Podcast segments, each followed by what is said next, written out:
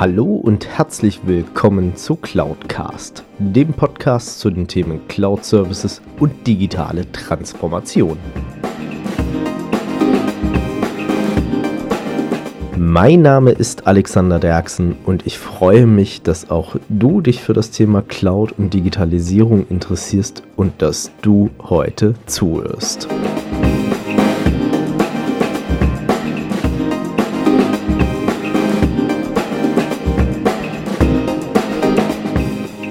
Ja, hallo und herzlich willkommen zu Folge 109 von Cloudcast. Ja, heute der große Teil 3 des Interviews mit Alex Rosch und damit auch der Abschluss dieser Interviewreihe. Und dieser dritte Teil ist für mich besonders spannend, denn ich habe natürlich während des gesamten Interviews auch immer wieder mal geschaut, wie ist Alex Rouge so unterwegs. Und was ich persönlich auch sehr spannend finde, ist, ähm, er hat einen ganz spannenden Ansatz, wie er über gewisse Dinge denkt. Und deswegen fand ich es auch umso spannender, ihn auch zu fragen, welches Mindset muss denn ein Geschäftsführer für, beziehungsweise auch Unternehmer für die Digitalisierung haben. Und er hat mir auch unter anderem recht gegeben, dass die Digitalisierung Chefsache ist. Also seid gespannt, was euch in diesem dritten Teil erwartet. Es sind ganz, ganz viele Insights dabei und damit viel Spaß mit Teil 3 des Interviews mit Alex Rouge.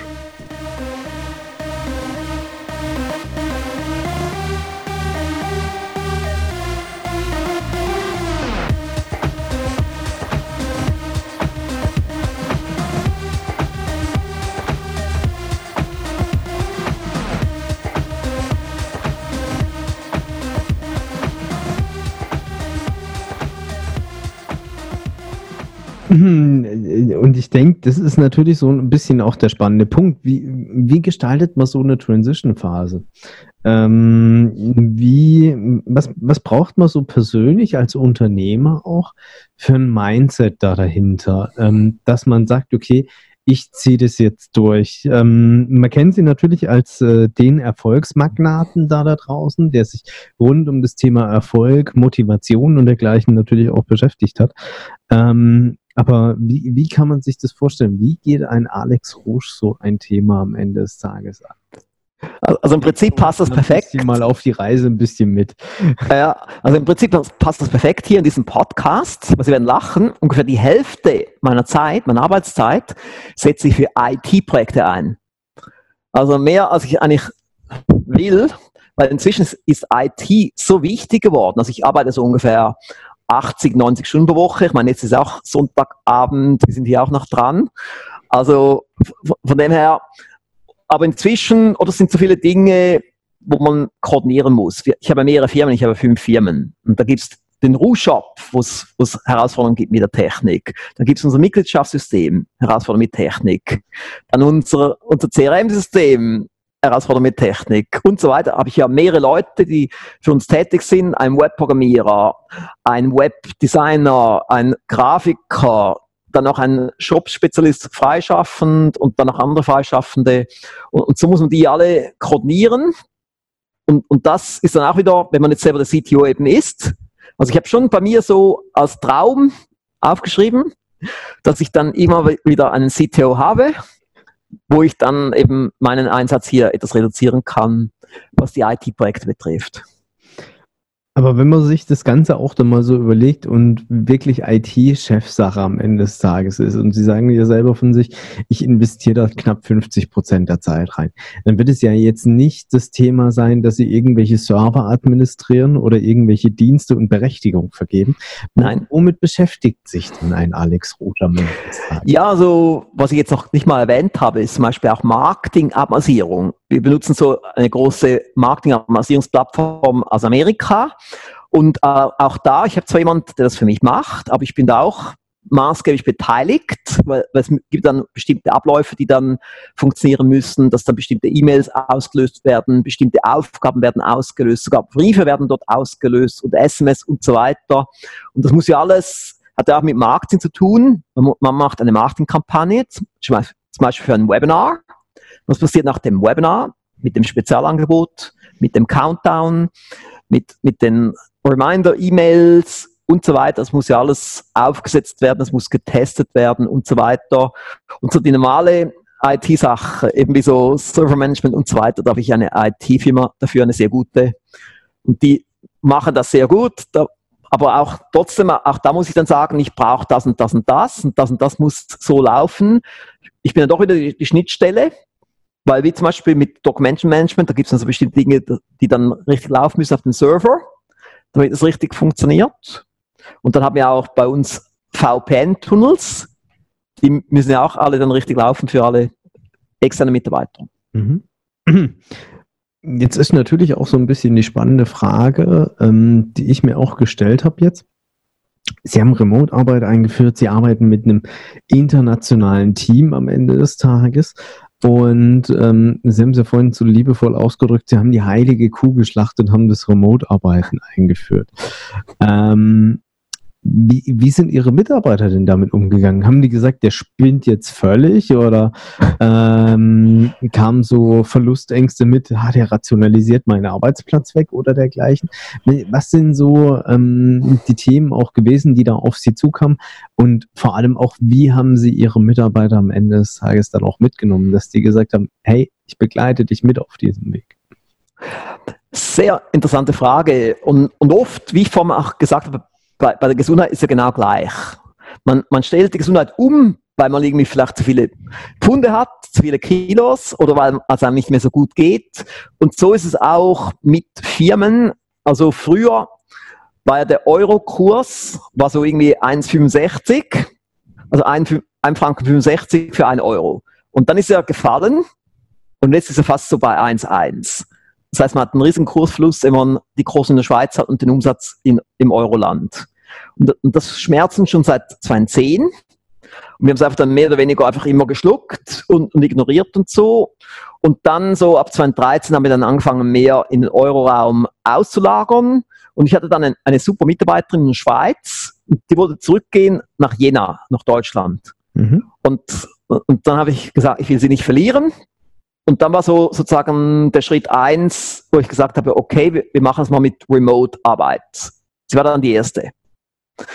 Und dann, als ich dann auch eben Mühe hatte, Grafiker zu finden, wir hatten dann auch schon einen Grafiker, den hatten wir auch schon extern, aber, aber doch noch in der Schweiz. Aber wir haben auch keinen Grafiker gefunden, wo wir waren. Das war einfach unmöglich. Da haben wir ein Jahr gesucht. Und, und so war, war schon der zweite. Und, und, und dann Webprogrammierer zu finden in der Schweiz ist auch fast nicht möglich und auch viel zu teuer. Oder in der Schweiz ist dann gleich zwei bis dreimal so teuer wie in Deutschland. Und, und so war dann, dann haben wir auch dann mal einen Webprogrammierer gehabt und, und so weiter. Und so hat sich das halt dann weiterentwickelt und dann, sobald dann eine Stelle wegfiel, haben sie dann gleich äh, so dann umgebaut. Also könnten wir sagen, es war ein kontinuierlicher Prozess, der da dahinter steckte und es wurde jetzt keiner irgendwie morgens von seinem Schreibtisch weggedrängt und hieß dann, ähm, du hast zu Hause doch auch Möglichkeiten, setz dich auf die Terrasse und arbeite dort weiter. Also diese Situation gab es dann in dem Sinne. Nein, die, die gibt es nicht. Und ich muss auch ganz offen sagen, es soll ja auch spannend sein für die Teilnehmer hier, für die Zuschauer. Also wenn ich die Wahl habe zwischen Leuten in-house und Leuten von zu Hause aus, würde ich in der Regel in-house favorisieren.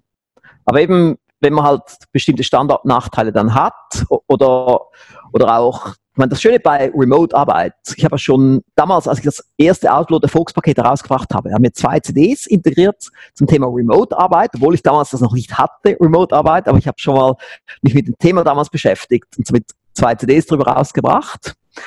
Und, und dann habe ich ja das Wissen schon gehabt von den CDs, was ich in Amerika recherchiert hatte. Und, und dann war halt eben so Schritt für Schritt haben wir es dann gemacht. Aber ich gebe schon zum Beispiel auch Dirk Kräuter recht. Er hat gern alles bei sich in-house. Er will seine 15 Mitarbeiter dort unter dem gleichen Dach haben. Was natürlich schön ist, Gruppendynamik, Kommunikation, Meetings und so weiter. Aber es hat alles Vor- und Nachteile. Man kann jetzt eine große Liste machen mit den Vorteilen, eine große Liste mit den Nachteilen. Ich würde sagen, der Hauptvorteil, ich kann weltweit nach Mitarbeitern suchen. Also wenn ich jetzt hier, ist fast chancenlos, hier Leute zu finden, zu finden oder zu suchen. Aber wenn ich weltweit suche, habe ich auch viele Bewerbungen. Und kann dann richtig gute Mitarbeiter finden. Das ist sicher der Hauptvorteil. Der Hauptnachteil ist, nicht alle Mitarbeiter können zu Hause arbeiten und produktiv arbeiten. Also es sind dann vielleicht nur 10% oder 20%, die das können, die immer noch produktiv sind und die nicht einsam sind zu Hause. Aber ich habe zum Beispiel einen Webprogrammierer, er sagt, er will nur seine Freundin sehen und sonst niemand und er sei ab, absolut happy zu Hause. Wenn er zu Hause arbeiten kann und niemand sehen muss, weil er will keine Leute sehen, er will programmieren. Und für den ist es natürlich dann perfekt. Meine, der wäre totunglücklich, wenn er jetzt in einer Firma wäre, wo 10, 20 Leute oder, oder 30 Leute rumlaufen. Oder dann das klassische Großraumbüro, wo er sagt, ich kann mich hier nicht konzentrieren, ich komme nicht voran und ja. das bringt ja dann schlussendlich auch nichts. Stimmt, ähm, also auch Großraumbüros haben natürlich auch Vor- und Nachteile. Der Vorteil ist, dass niemand dann nichts tut, weil die anderen sehen, dass der nichts tut. Und der zweite Vorteil ist, man hört Dinge und kann dann auch Know-how beitragen. Also ein Kunde ruft an und sagt man, du, ich habe doch mit dem Herrn schon gestern gesprochen und so. Das kann man natürlich super machen im Großraumbüro. Aber eben der Nachteil ist, man wird immer abgelenkt man, es gibt auch viele Gespräche, die es vielleicht sonst nicht geben würde. Also ich persönlich bin viel produktiver zu Hause. Das war ja der Grund, warum ich 2008 gesagt habe, ich arbeite von zu Hause aus größtenteils. Bei 2008 habe ich eben ein schönes Homeoffice mir eingerichtet mit wunderbarem Seeblick. Das war so das erste Haus. Oder gut, eigentlich das zweite Haus mit perfektem Seeblick. Und da habe ich, und ein großes Büro habe ich zu Hause gehabt, ein größeres als im Hauptsitz. Da habe ich mir gedacht, ja, wenn es so schön ist hier im Homeoffice, will ich doch lieber hier im Homeoffice arbeiten, wo ich eben mehr Platz habe und schönere Aussicht und mehr Ruhe. Weil viele Leute sind ja nur am Samstag produktiv, viele Unternehmer, und nicht unter der Woche. Mhm. Wie, es ist natürlich auch so ein bisschen der Punkt, wie, wie monitort man sowas am Ende des Tages? Ist man dann ähm, verkommt man da ins Micromanagement? Das kann ich mir bei vielen vorstellen, die das erstmal anfangen, die dann hingehen und sagen, okay, ähm, du gibst mir gefühlt täglich einmal einen Bericht, was hast du über die acht Stunden hinweg gemacht?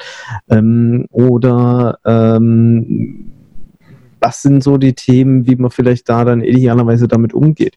Ähm, ist es auch vielleicht eher so der Punkt, dass man sagt, okay, ich gehe in Richtung agiles Projektmanagement von der Methodik her am Ende des Tages und sagt dann, okay, du hast ein festes Ziel mit einer festen Deadline und bis dahin musst du mir Info geben. Wie geht ihr da bei euch im Verlag beziehungsweise in den Unternehmen da dahinter mit um? Sehr gute Frage, weil Reporting ist wichtig. Wir machen schon internes Reporting schon seit dem Jahr 2000, 2001, wo Leute jeden Tag einen Tagesbericht abgeben müssen. Im Jahr 2000 hat es gestartet, so mit, mit einem Formular, was man handschriftlich ausgefüllt hat. Dann habe ich eine eigene Software entwickeln lassen, die Alex Rusch Tagesplanungssoftware. Und die haben wir dann in, intern benutzt und das war in einem Erfolgspaket von mir drin und da haben wir das jahrelang so gemacht, dass ich auf jeden Abend einen Ausdruck davon bekommen habe, von jedem Mitarbeiter. Und dann haben wir etwas Eigenes entwickeln lassen, wo man einfach, wo man einfach kurz hinschreibt auf einer Software, was man gerade gemacht hat, was man gerade erledigt hat. Irgendwie Podcastgespräch, Duck, erledigt. Oder irgendwie E-Mail an Herrn Müller, was man das so festhält. Und, und das haben wir jahrelang gehabt, dann haben wir es gestoppt und jetzt sind wir es wieder am Einführen. Ich habe es jetzt gerade wieder neu programmieren lassen, weil ich brauche das unbedingt, weil, oder wenn man jetzt Mitarbeiter hat, die sehr autonom arbeiten, sehr selbstständig arbeiten, da braucht man es nicht unbedingt. Da, wird, da läuft es einfach und es funktioniert. Aber bei anderen Mitarbeitern, die brauchen diese Führung und das Coaching des Chefs, und das ist nur möglich, wenn man weiß, was gemacht wurde. Und wenn man diesen Tagesbericht hat, wo genau draufsteht, was gemacht wurde, dann sieht man auch, was nicht gemacht wurde. Und es braucht natürlich auch ein Tracking der Zeit. Wir haben so ein Tracking-System, was wir einsetzen, wo auch der Prozentsatz steht der Aktivität, wo man eben auch dann sieht, ob auch gearbeitet wurde. Das braucht es auch. Also Vertrauen ist gut, Kontrolle ist besser und ich mache jetzt kein Micromanagement, das ist überhaupt nicht mein Stil. Aber nur schon, wenn man weiß, es wird gemessen, arbeitet man ganz anders. So wie damals in Amerika, als ich da irgendwie 1990 in einer Videothek gearbeitet habe, da, da wusste man genau, oben ist die Kamera, man wird gefilmt und wenn die, auch wenn die Chefin nicht da war, man hat dann doch sich sehr Mühe gegeben und so, weil man wusste nie, ob die Chefin jetzt gerade zuschaut, da mit der Kamera. Gut, ich sag mal, ich glaube, so ein bisschen gefüllt das Thema Micromanagement ist auch äh, so der Punkt, wie empfindet man es am Ende des Tages selber? Weil mhm. ähm, natürlich sagt sich jemand, ja gut, ich schreibe halt ganz normal einfach auf, was ich den lieben langen Tag gemacht habe und jemand anderes fühlt sich vielleicht auch da davon genötigt. Also ähm, das stimmt. Also, also hier ist auch dann wieder ein guter Vorteil. Wir reden auch in den Autopilot-Lehrgängen drüber, dass die A-Mitarbeiter, also die Spitzenkräfte, die lieben es, diese Report zu schreiben, weil dann sieht man, ah, oh, die haben so viel gemacht. Aber eher so die C-Mitarbeiter, also die, die B-, die hassen es. Aber das ist auch gut, die werden dann vielleicht dann auch die Firma verlassen und irgendwo hingehen, wo es gemütlicher ist. Und, und so, also eben die Leistungsorientierung, die wird sehr geschätzt von den A-Mitarbeitern. Es ist ja auch schlussendlich so ein bisschen der Punkt. Ähm, und ich weiß, gerade bei Vertrieblern ist es ein extrem gehasstes Thema, das CRM regelmäßig zu pflegen und dergleichen. Und ich möchte mich da persönlich auch nicht ausnehmen in erster Linie da davon.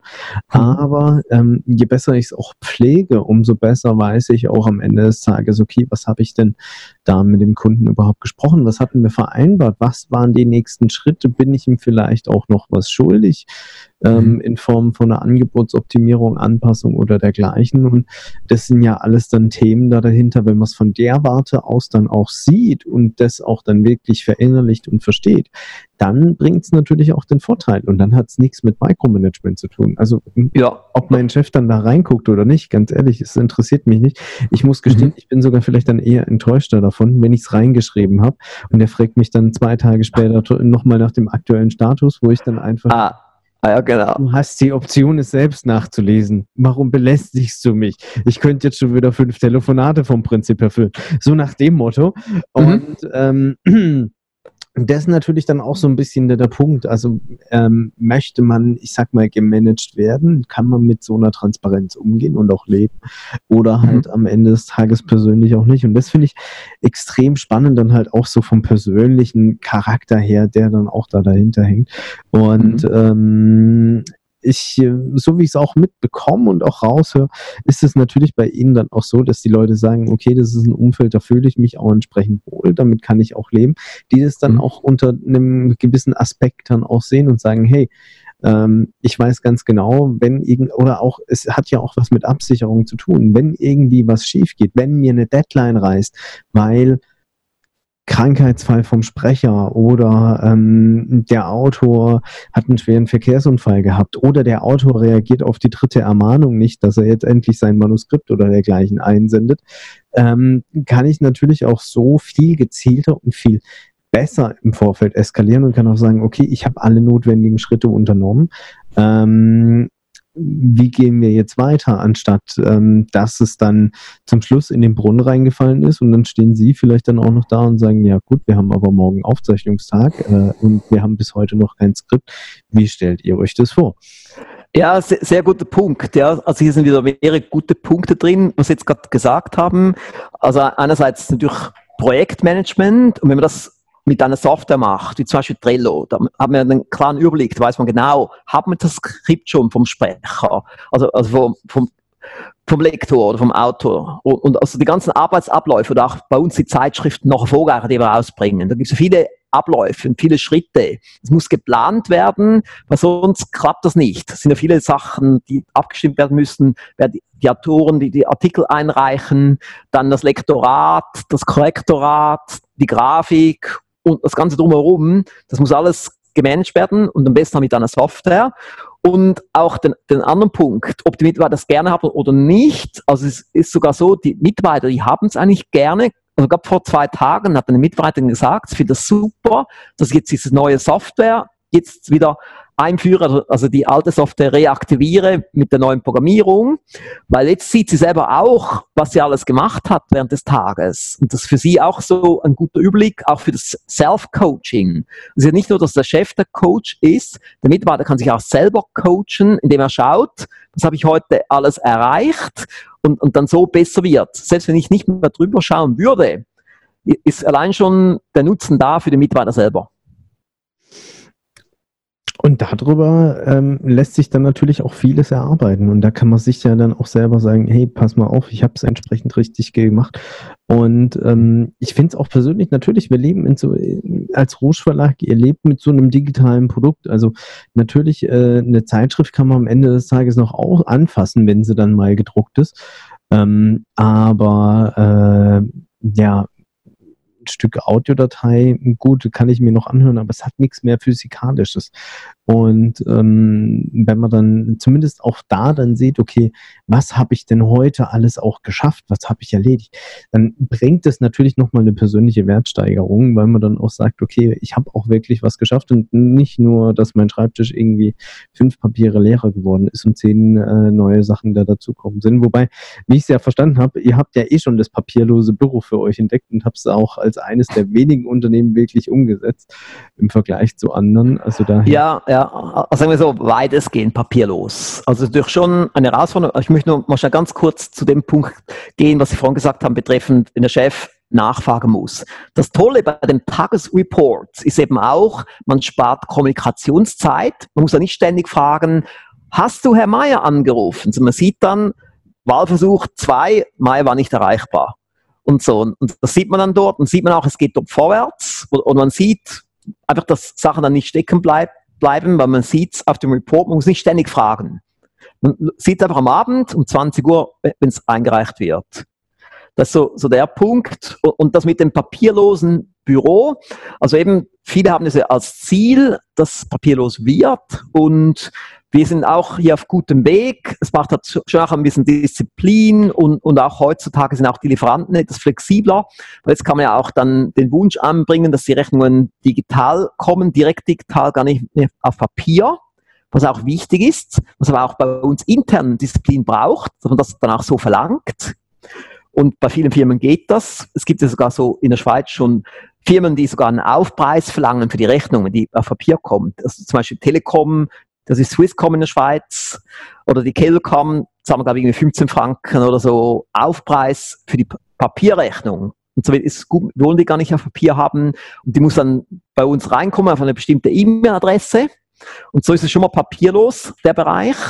Und die Bestellungen, die kommen ja eh meistens digital rein. Also wie, wie oft kommt es noch vor, dass jemand per Briefpost eine Bestellung einschickt? Also so kann man schon recht stark reduzieren.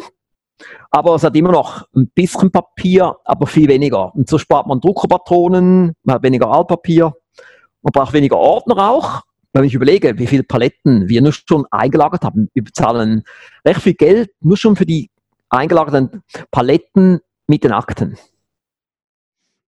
Kann ich mir extrem gut vorstellen. Und ähm, leider Gottes gibt es ja immer noch Institutionen, wo dann am Ende des Tages ein physisches Dokument leider gefordert wird. Ähm, ich sage nur beispielsweise Stichwort Finanzamt. Ähm, irgendwie Steuerprüfer sind, äh, ich würde jetzt nicht sagen Papierfetischisten, aber sie legen immer noch sehr viel Wert auf das physische Stück Papier am Ende des Tages. Ähm, und deswegen ist es doch dann auch interessant zu sehen, wenn sich dann auch Unternehmen in diese Richtung entwickeln. Und ähm, ihr habt es ja schlussendlich dann auch gezeigt, dass ihr es geschafft habt, da dahinter was zu tun. Und wenn man es natürlich auch im Zuge des ganzen heutigen Themen beispielsweise auch sieht mit politischer Natur, mit Nachhaltigkeit dergleichen, ist es natürlich auch nachhaltiger. Und mhm. ähm, wenn man zum einen, jetzt nehmen wir das Thema Brief beispielsweise, dass es nicht mehr von A nach B transportiert werden muss, dass nicht mehr ein Stück Papier überhaupt produziert oder bedruckt werden muss, sondern mhm. dass es halt einfach als elektronisches Dokument durch die Welt geschickt wird. Und ähm, da noch ein paar, sagen wir mal, Cent für Strom am Ende des Tages verbraucht und dann natürlich dauerhaft ein bisschen Strom für den Speicher und dergleichen. Aber es sind natürlich enorm geringere Kosten, als wenn ich jetzt sage, okay, ähm, oder auch natürlich enorm geringer vom CO2-Ausstoß. Natürlich unter der Voraussetzung, so ein Rechenzentrum wird auch grün betrieben, ähm, im Vergleich zu, wenn ich jetzt halt hingehe und sage, okay, ich lasse da einmal, äh, fünfmal den LKW durch die Gegend fahren und dergleichen. Hm, aber man muss doch auch wieder noch eine kleine Klammer hier reintun. Also zum Beispiel Rechnungen, die verschicken wir gerne noch per Briefpost auch Mahnungen, weil es wäre dann blöd, wenn das im Spamfilter hängen bleibt. Und das ist die große Herausforderung. Man, theoretisch kann man alles schön digital machen, aber wir alle wissen, die Öffnungsrate bei E-Mails ist nicht mehr so groß. Vieles landet im Spamfilter, also man weiß nie genau, kommt es überhaupt an. Also von dem her, und auch im Marketing setzen wir weiterhin auch auf die Briefpost, Postkarten, Briefe oder auch Überraschungspakete und solche Dinge. Also man muss doch immer noch auch solche Sachen anwenden. Vielleicht gibt es dann irgendwann mal eine gute Erfindung, dass man dann E-Mails so machen kann, dass die auch ankommen. Ich glaube, Firmen wären gerne bereit, zwei, drei Cent pro E-Mail zu bezahlen, wenn man auch wissen würde, sie kommen wirklich an. Das denke ich mir. Und ähm, natürlich gerade bei dem Thema Rechnung und Mahnung gebe ich auch persönlich recht. Und es hat ja manchmal auch gar nicht böse Absicht. Weil wie oft übersieht man in der ganzen E-Mail-Flut, die man tagtäglich kriegt, vielleicht irgendwie ah, ich habe da noch eine Rechnung vom Versandhändler bekommen, ähm, die ich äh, vor zwei Tagen gehabt habe. Oder ganz schlimm finde ich natürlich, also es, äh, schlimm in Anführungszeichen ist so meine persönliche Erlebnis, ich bestelle irgendwo was, krieg direkt mit meiner Bestellung die Rechnung zugeschickt, muss dann noch eine Woche warten, bis die Ware da ist und dann habe ich es eh wieder vergessen, dass ich die Rechnung noch bezahlen muss. Also ah, ja. das finde ich halt, ist halt auch so ein bisschen der Punkt, wo ich sage, nee, das funktioniert einfach vom Prozessablauf her dann nicht. Ja, genau. Ja. Daher. Ja, und, und, und zum Teil eben auch digital. Nicht alles läuft perfekt digital. Ich habe gerade heute eine E-Mail bekommen von einer Kundin. Sie hat gesagt, sie wollte Alex Rouge Inner Circle Mitglied werden, aber es hat nicht geklappt und sie wartet seit Wochen drauf und es klappt nicht. Jetzt habe ich sie dann auch gefragt, ja, woran liegt es und so? Probieren Sie es nochmals, schicken Sie uns sonst Screenshots. Also es gibt, oder wir machen ja vieles vollautomatisch. Also wenn man bei uns Mitglied wird, das geht alles vollautomatisch. Aber früher, muss ich jetzt doch auch wieder sagen, früher, als wir einfach Mitgliederrechnungen verschickt haben per Post und wir hatten das im CRM-System drin, da hat es einfach zu 100% funktioniert. Und bei digital, ab und zu bleibt es hängen, ab und zu geht es nicht mit, de, mit der Kreditkartenzahlung oder irgendetwas geht schief. Das sind dann schon auch wieder die Abstriche, die man da hat mit, mit der modernen Technik. Das äh, kann ich mir gut vorstellen da dahinter. Wobei das entspricht ja auch dem einen Slogan hinter Ihnen: Qualität ja, Perfektion nein am Ende des Tages. Genau. Vom Titel her. Und ich glaube, wir könnten wahrscheinlich noch hier locker etliche Stunden weiter aufzeichnen und über viele Anekdoten auch aus der Digitalisierung und dergleichen sprechen. Ähm, doch, auch irgendwann muss auch dieser Podcast, glaube ich, ein Ende haben und dieses Interview. Mhm. Ähm, Gut, das Schöne ist, es gibt ja zum Beispiel auch von mir, gibt es noch vier Podcast-Reihen. Zum Beispiel eine heißt Unternehmer mit Erfolg und Freiheiten. Und da gibt es auch viele, besonders viele Geschichten dort, wo ich auch so ein bisschen die Anfangsjahre erzähle und, und solche Dinge. Es ist auch noch spannend. Das werden wir natürlich dann auch entsprechend sehr, sehr gerne in den Show Notes verlinken, beziehungsweise ähm, unten in der Videobeschreibung, weil auch dieses Interview ist natürlich wieder auf YouTube verfügbar und ihr könnt es dann auch auf YouTube sehen. Link findet ihr entweder im Podcast in der Beschreibung oder geht einfach auf youtube.cloud-cast.de, dann landet ihr entsprechend auch auf der Seite. Ähm, Herr Rusch, zum Abschluss, wenn man mehr über Sie erfahren möchte oder vielleicht auch ähm, schauen möchte, was bietet denn eines dieser fünf Unternehmen an? Wo kann man denn da mehr dazu finden? Wo kann man mehr über Sie erfahren oder vielleicht natürlich auch mit Ihrem Haus oder Ihnen persönlich in Kontakt treten? Also ich würde sagen, einen Überblick über die Rouge Firmengruppe bekommt man auf rouge.ch Angebote. Das sind so die 100 wichtigsten Websites der Rouge Firmengruppe aufgeführt. Da sieht man auch den, den Gesamtüberblick. Dann gibt es noch den Erfolg Wegweiser auf alexrouge.com-wegweiser, wo man so einige der wichtigsten Produkte sieht und, und auch eine Struktur dort drin. Und wer über mich noch mehr erfahren möchte, wir haben so eine Website, die heißt alexrouge.com-wer, W-E-R. Da erfährt man sehr viel über mich. Sehr schön. Also daher ähm, danke ich schon mal recht herzlich auf alle Fälle für dieses Interview. Es hat riesen viel Spaß gemacht und es war auch mal was anderes, auch ähm, hinter eine Branche zu schauen, die man erstmal ein bisschen, würde ich sagen, als eingestaubt ansieht. Aber wenn man dann auch mal feststellt, okay, wie gehen äh, schlussendlich das Verlagswesen mit Digitalisierung und dergleichen um, dann finde ich es doch sehr spannend, das Ganze auch mal aus Ihrer Sicht heraus zu sehen und wie Sie Ihr Unternehmensstand heute dahinter steuern.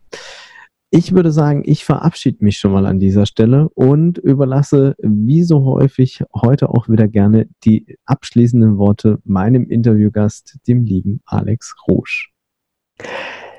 Gut, dann würde ich sagen, liebe Zuschauerinnen und Zuschauer, ich wünsche allen weiterhin viel Erfolg. Ich hoffe, Sie konnten einiges für sich hier entnehmen. Vielleicht haben Sie auch ein paar Umsetzungspunkte aufgeschrieben. Mir geht es ja immer auch darum, dass Leute umsetzen, dass Resultate entstehen.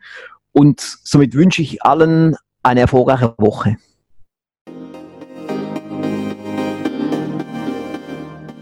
Wenn euch diese Folge gefallen hat, dann hinterlasst mir doch gerne eine Bewertung bzw. eine Rezension auf iTunes.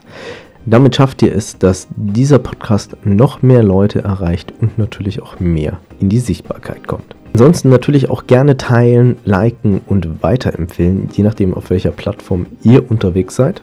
Oder ihr besucht einfach auch meine Webseite unter www.cloud-cast.de beides jeweils mit C geschrieben. Dort habt ihr dann auch die Möglichkeit, mit mir in Kontakt zu treten, gerne auch mit Themenvorschlägen oder Ideen zum Podcast.